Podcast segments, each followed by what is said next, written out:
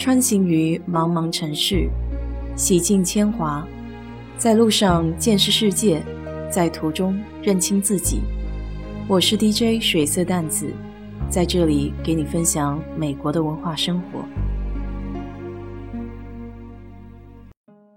俗话说：“人是铁，饭是钢，一顿不吃饿得慌。”我们中国人走到哪里没有大米饭，那可不行。说起这米，还是挺有点讲究的。国内一般分为三类：精米、鲜米和糯米。精米是最常见的大米，主要产于长江以北的稻区。米粒儿形短而宽厚，呈椭圆形。按收获季节的不同，分为早精米和晚精米两种。早精米呈半透明状，布白较大。硬质力少，米质较差。晚精米呈白色或蜡白色，布白小，硬质粒多。第二种鲜米又称长米，是米的一个特殊种类，米粒儿细长，色较白，透明度比其他种类要差一些。煮鲜米的时候，因为它吸水性强，膨胀程度较大，所以出饭率相对较高。比较适合做米粉、萝卜糕或是炒饭。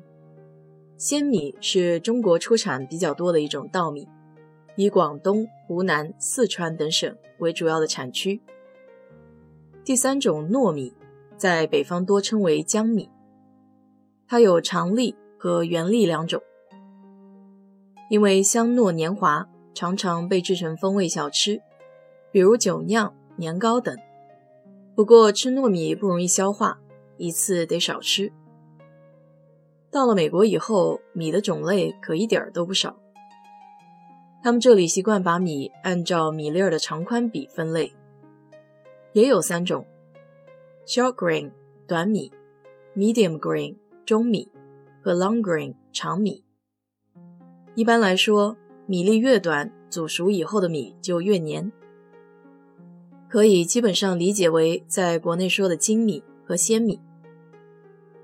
短米在市场上主要的就是日产的寿司米 （sushi rice），比较难用国内相似的品种来描述，最接近的可能就是东北米。从香味上来说，它和加州产的富贵花差不多，但这种米的米粒更加圆润，煮熟以后相对粘性较大。当然也不到糯米那个粘度，它的价格也相对比较高，但是口感非常棒，可以买一小袋和一般的大米混起来煮饭。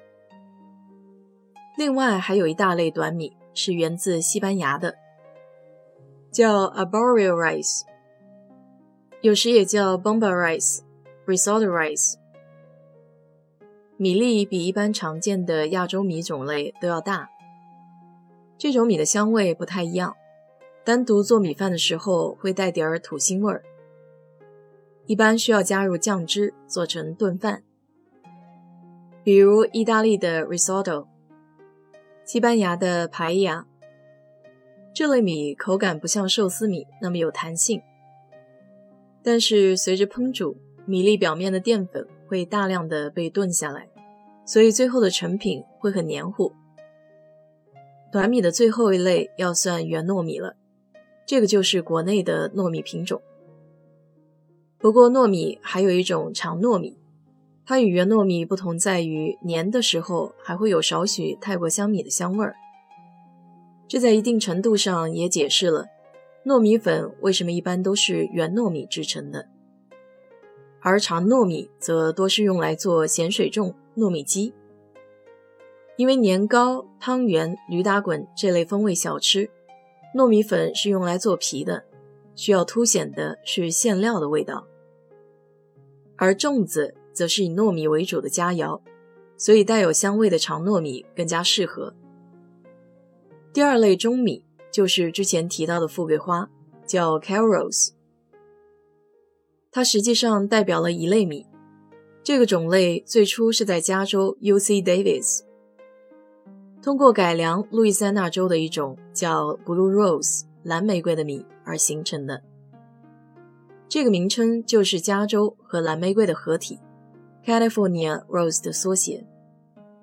这之后，加州风格的中米就统称为 Cal Rose。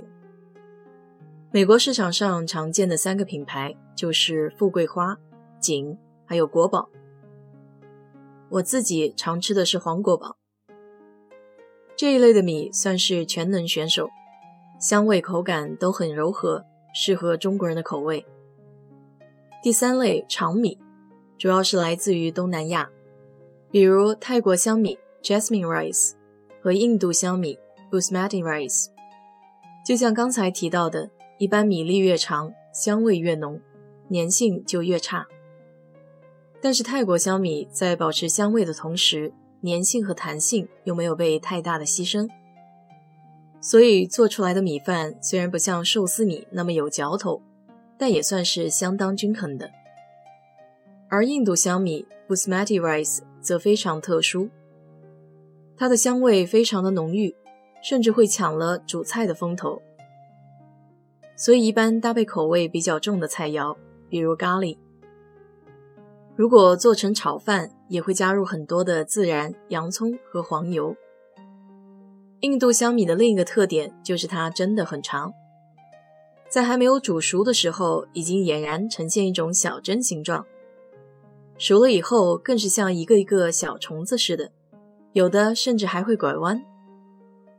除了上面提到的大分类，超市里还经常会看到 brown rice 糙米，还有玄米。一般平时常吃的米都是稻谷在脱壳以后经过抛光的，所以基本上只含有胚乳的部分。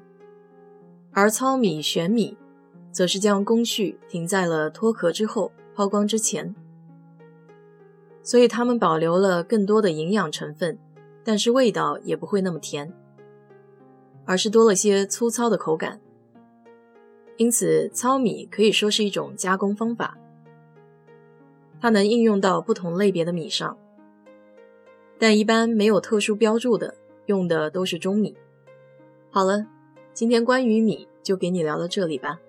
如果你对这期节目感兴趣的话，欢迎在我的评论区留言，谢谢。